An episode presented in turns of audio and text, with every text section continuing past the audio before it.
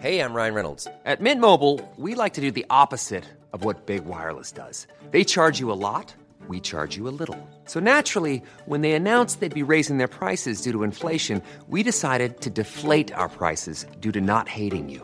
That's right. We're cutting the price of Mint Unlimited from $30 a month to just $15 a month. Give it a try at mintmobile.com slash switch. $45 upfront for three months plus taxes and fees. Promo rate for new customers for limited time. Unlimited more than 40 gigabytes per month. Slows. Full terms at mintmobile.com.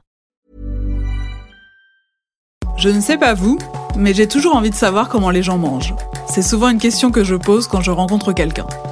Je suis Mélissa Bounois, j'ai co-créé Manger, et aujourd'hui je suis ravie de vous retrouver et de faire entendre une nouvelle voix dans ce podcast. Une voix que vous connaissez si vous aimez entendre parler de nourriture, c'est celle de Zazie Tavissian.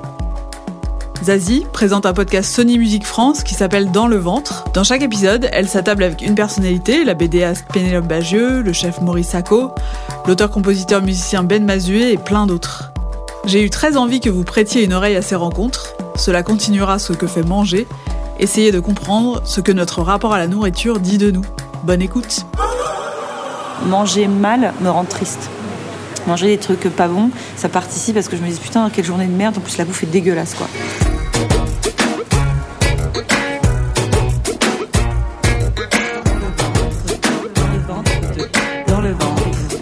Pénélope. Dans le ventre de...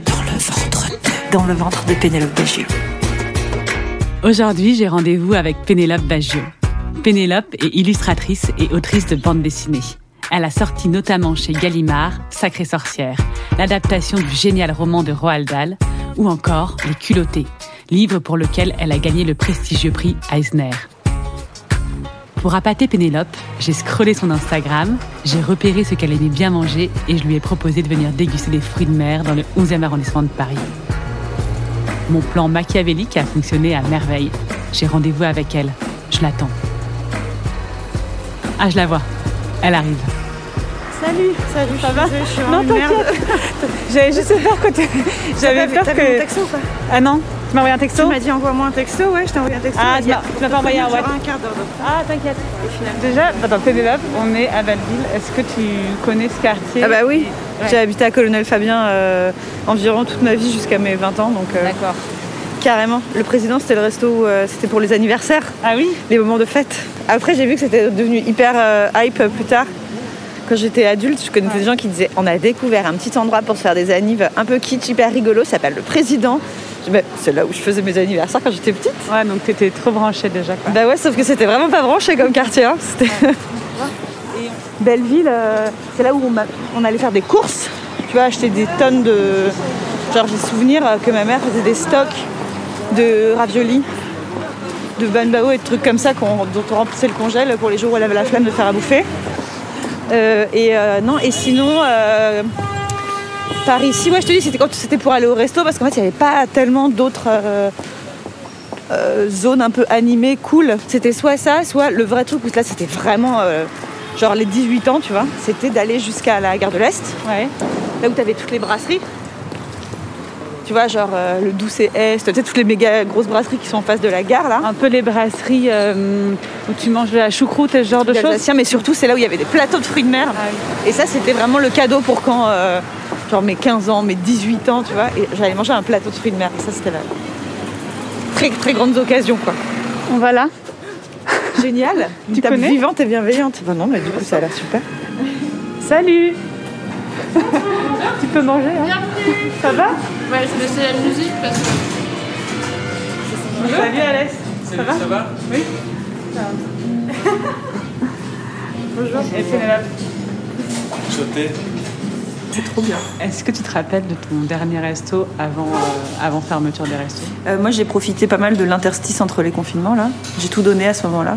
Euh, et je sais pas mon dernier resto, mais ma dernier, je me suis dit, ça va être la dernière fois qu'on va se faire un apéro euh, quelque part. euh.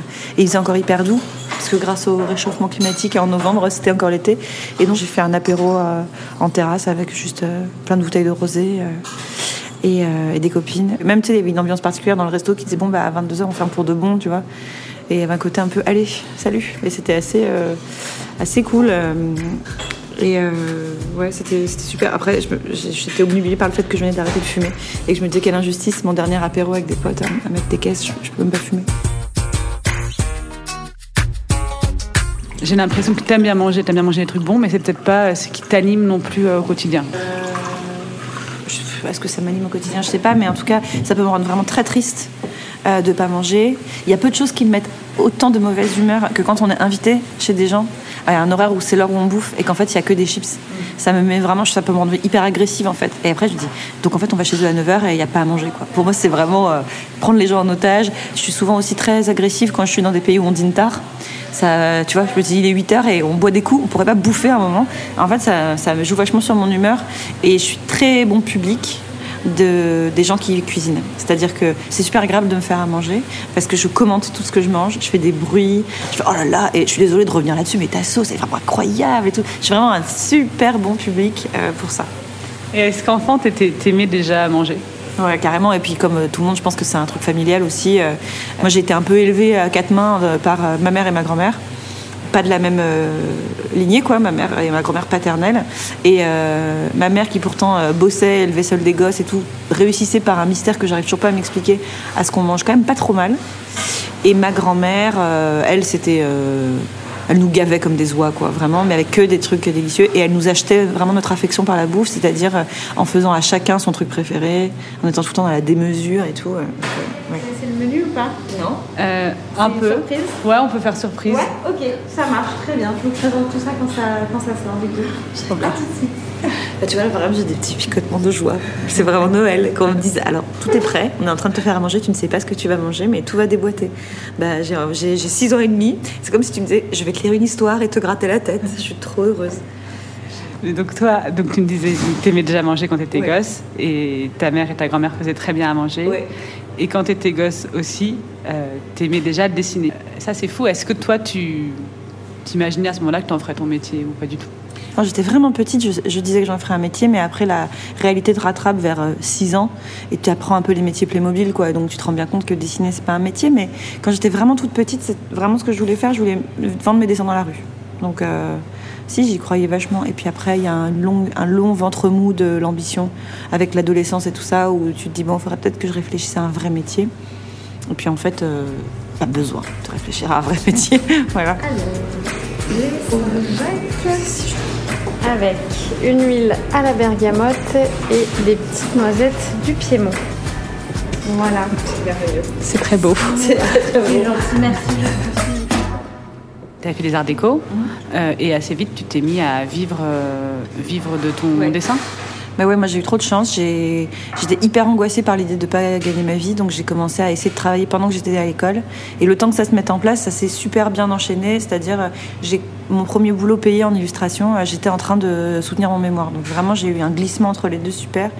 Euh, euh, je gagnais pas euh, très bien, mais en tout cas, j'a- j'arrivais à me dire que c'est un truc qui pouvait payer mon loyer, ce qui est tellement le bout du monde quand tu dessines. Déjà, te dire, je paye mon loyer en dessinant, c'est du rêve en fait. Pourquoi t'étais aussi stressée euh, de pas avoir de travail? J'avais grandi sans argent. Franchement, c'est la clé. hein. C'était une réalité que j'arrivais, qui me paraissait être la plus probable. C'est-à-dire que je me disais bon bah a priori je gagnerai pas d'argent, a priori je vais galérer. Ce serait vraiment génial que j'arrive à payer mon loyer. C'est-à-dire que c'était euh, un objectif de loyer juste parce que euh, j'ai pas non plus grandi avec euh, tellement de- d'argent. on comptait tout. Euh, tu vois, parfois quand je repense à des trucs de mon enfance, quand je raconte ça à des potes, ils me disent Mais tu nous racontes du Zola. Mais tu sais, par exemple, euh, on n'avait pas le téléphone euh, fixe chez moi, parce qu'il était toujours coupé, parce qu'on ne le payait pas. Et il y avait tout le temps des avis de passage d'huissier sur la porte et du coup, c'est un truc qui a toujours été hyper une angoisse. Et j'avais des rêves de confort moyen, tu vois, vraiment. C'est-à-dire que je me disais pas, j'aimerais trop être millionnaire. Je me disais, Oh, tu sais, j'aurais un appart, je paierais mon loyer, je ferais mes courses et tout. Mes, mes rêves fous, c'était ça, quoi. Il y avait un décalage, c'était que mes grands-parents du côté paternel, eux, avaient du fric, en fait. Donc quand j'allais chez eux, en fait, j'avais un peu un pied dans chaque truc parce que du côté de ma mère, euh, faire du bon avec du pas très cher.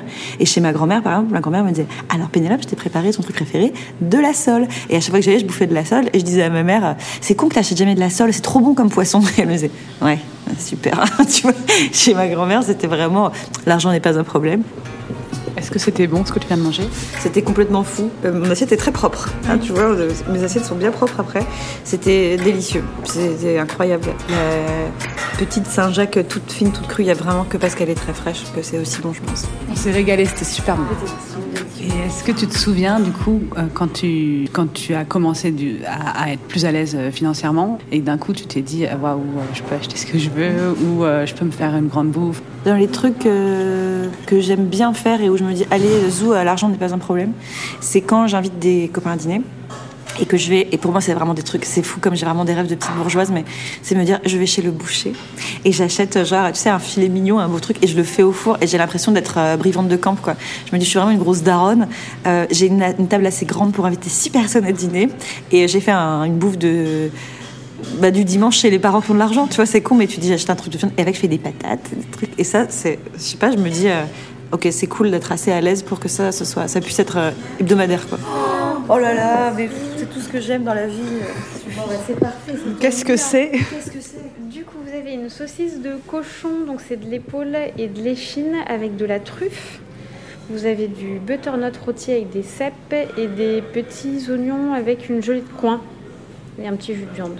C'est magnifique. Voilà. une caméra cachée c'est tout ce que j'aime Ah, mais c'est parfait. tellement contente. c'est parfait. Régalez-vous bien. Oh là là Mais attends, c'est c'est une merveille. Oh là là, c'est incroyable. Je voudrais qu'elle fasse un kilomètre et que ça dure une heure. C'est tellement bon. Mais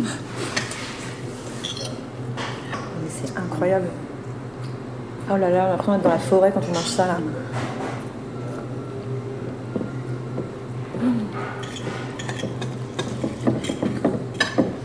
Oh là là, mais cette sauce là. Et en fait j'ai réalisé que tu étais très fan de musique toi aussi. Peut-être- que tu dessinais plus de scènes d'ailleurs qui, impliquaient de la, musique que de la bouffe. Ouais, ouais, plus même que ça. Je pense que je suis plus fan de musique que de n'importe quoi, euh, que même de dessin, de BD, tout ça. C'est vraiment ma, ma passion. euh, ouais. J'ai une famille euh, très musicienne, quoi. Où, bah, tu vois, typiquement, c'était pas pensable qu'on n'ait pas. On pouvait être nul à l'école, il n'y a pas de problème. C'était pas du tout une pression, on s'en foutait. Mais c'était pas possible de pas faire de musique du tout, quoi. Ça, c'est vraiment comme ne pas se brosser les dents. C'est. Voilà. Et après, moi, je suis une mauvaise musicienne, mais ça reste euh, indispensable dans la vie. Mais t'es une mauvaise mu- musicienne, mais euh, t'es euh, t'es une grande fan de musiciens. Ouais, je suis vraiment une groupie même. J'ai un côté hyper groupie euh, de d'aimer tellement la musique que ça déborde et ça me fait aimer les gens qui font la musique. Et un truc qui me fascine toujours chez eux, c'est quand je leur demande euh, par quel mécanisme magique ils arrivent à inventer de la musique, ce qui pour moi est vraiment une forme de super pouvoir. Et j'adore la simplicité avec laquelle ils disent, bah tu sais, on a tous dans notre tête parfois des petites musiques. Je dis mais non, en fait, mais pas du tout. Enfin, ça- vous vous rendez pas compte que c'est ça le génie, c'est de d'inventer de la musique. Moi, si j'invente une musique, tu peux être sûr que c'est juste un truc que j'ai entendu il y a deux semaines. J'invente rien, quoi. Et ça, je suis subjuguée par euh, cette grâce qu'ils ont, quoi. Après, j'imagine que le dessin, ça fait ça pour beaucoup de monde. J'aurais beau toujours dessiner, je dessinerais toujours le même bonhomme de quand j'avais 5 ans. J'ai aucune euh, idée de la perspective. Pardon, mais tu te trompes. Pour moi, le fait d'avoir un dessin qui a de la grâce, c'est euh, 90% du geste, donc c'est du travail, vraiment. Et même, tu vois, ce truc de perspective, si vraiment c'est un problème, ça s'apprend, en fait. C'est, c'est comme être un. Il n'y a même pas une aptitude naturelle physique comme pour le sport où on dit c'est du travail plus un physique de base. En dessin, même pas. Il n'y a pas à avoir une bonne main ou des bons yeux, tu vois, vraiment. C'est du travail. Et après, c'est une bonne digestion des influences graphiques. C'est-à-dire, c'est une petite partie de culture graphique. À force de voir des belles choses, euh, ça, mine de rien, ça, te laisse une empreinte. Et un travail du geste. Mais c'est pas possible si demain tu décides que dans un an tu sais dessiner. Dans un an tu sais dessiner. C'est vraiment que du, du boulot, en fait. La seule chose que toi tu vas apporter, ta valeur ajoutée, c'est décider de mettre en lumière quelque chose que personne d'autre que toi n'avait vu, tu vois, et dire c'est magnifique euh, ce bouquet avec cet angle-là, je vais le dessiner. Mais la façon de dessiner le bouquet dans un an, tu sais le dessiner parfaitement. Et euh, à part ça, le, le, talent ou le, ou le don, tu vois, j'y crois pas trop. Et quand euh, euh, je rencontre par exemple des, tu vois, des jeunes, des très jeunes gens qui ont envie d'être conseillés un peu et qui ont envie de faire ça, et qui disent qu'est-ce que c'est le conseil, le machin? Et ben c'est bon bah bosser. Et aussi franchement, si vous en avez pas marre après avoir dessiné 10 heures dans la journée, c'est que c'est bon, vous avez le, le diplôme quoi. Parce que ça va être ça la seule, euh, le seul prérequis pour euh, en faire ton métier. On a fini. Ouais. Ouais, on aurait pu manger du deuxième simili. c'était super bon. C'est gentil, merci. Je transmets à l'aise. Je regardais évidemment aussi ce que tu dessinais comme aliment ou comme plat. Dans Sacré Sorcière, il y a une scène dans, un, dans une cuisine où tu as du homard et c'est hyper drôle parce qu'il est personnifié. En fait, c'est un homard qui n'a pas envie de passer à la casserole. Est-ce que c'est facile de dessiner des, aliments? Non, je trouve ça hyper dur et j'arrive jamais à rendre. euh, Peut-être parce que je ne m'y suis pas assez euh, attelée, mais j'arrive jamais à rendre un truc qui fasse envie. Je trouve c'est super dur de dessiner de la bouffe. Et euh, quand je dois dessiner des gens qui sont à table, je leur fais toujours l'assiette, tu sais, de l'assiette des repas américains dans les séries, quoi. Genre une viande, des petits pois et un truc jaune non identifié à côté. J'arrive pas à rendre un, la brillance de la bouffe, euh, le.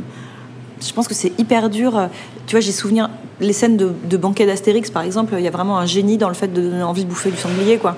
T'as envie d'y être, ça fume, ça a l'air délicieux. On a tous eu envie de manger le sanglier, c'est vrai. Euh, je trouve que dessiner de la musique et dessiner de la bouffe, c'est des trucs vraiment difficiles. Tu peux parler de tes prochains projets? J'en ai pas. Je, je fous rien et j'ai aucun projet. Et est-ce que c'est grave Pas du tout, c'est complètement cyclique et tout va bien, c'est normal. Euh, il faut pas que ça dure plus d'un an, quoi. Voilà. Mais si pendant un an j'ai pas, euh, j'ai pas d'idée, c'est très normal et tout va bien. Et puis cette année, elle a compté euh, pas comme les autres, quoi. Et comment elles viennent tes idées? Et ben, un petit peu tout le temps, des petits bourgeons d'idées.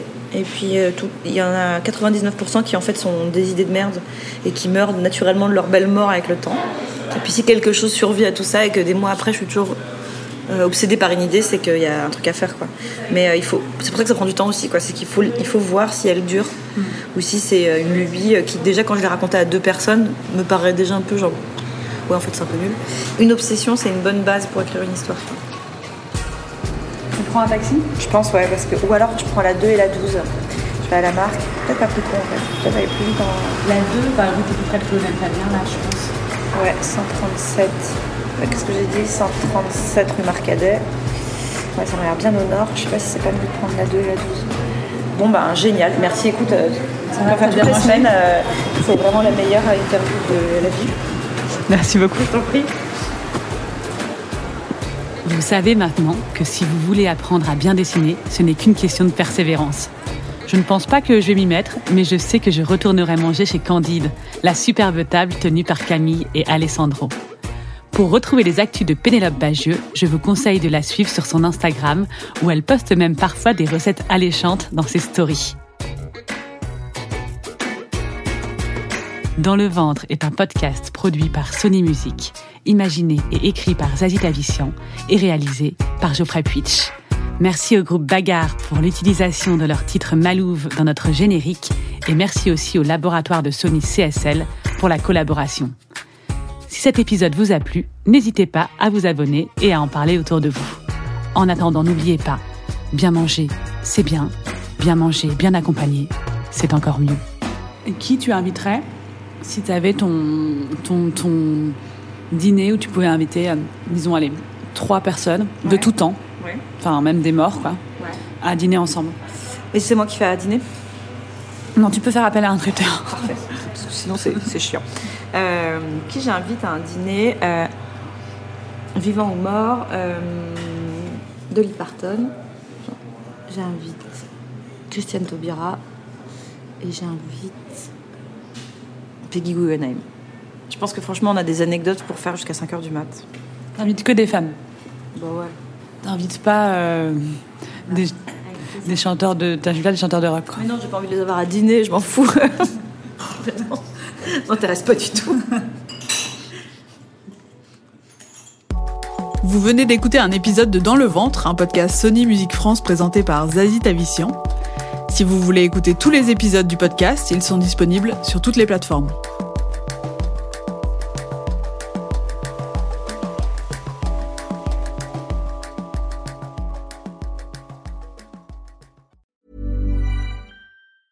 Hey, it's Danny Pellegrino from Everything Iconic. Ready to upgrade your style game without blowing your budget? Check out Quince. They've got all the good stuff shirts and polos, activewear, and fine leather goods, all at 50 to 80% less than other high end brands. And the best part? They're all about safe, ethical, and responsible manufacturing. Get that luxury vibe without the luxury price tag. Hit up quince.com slash upgrade for free shipping and 365 day returns on your next order. That's quince.com slash upgrade.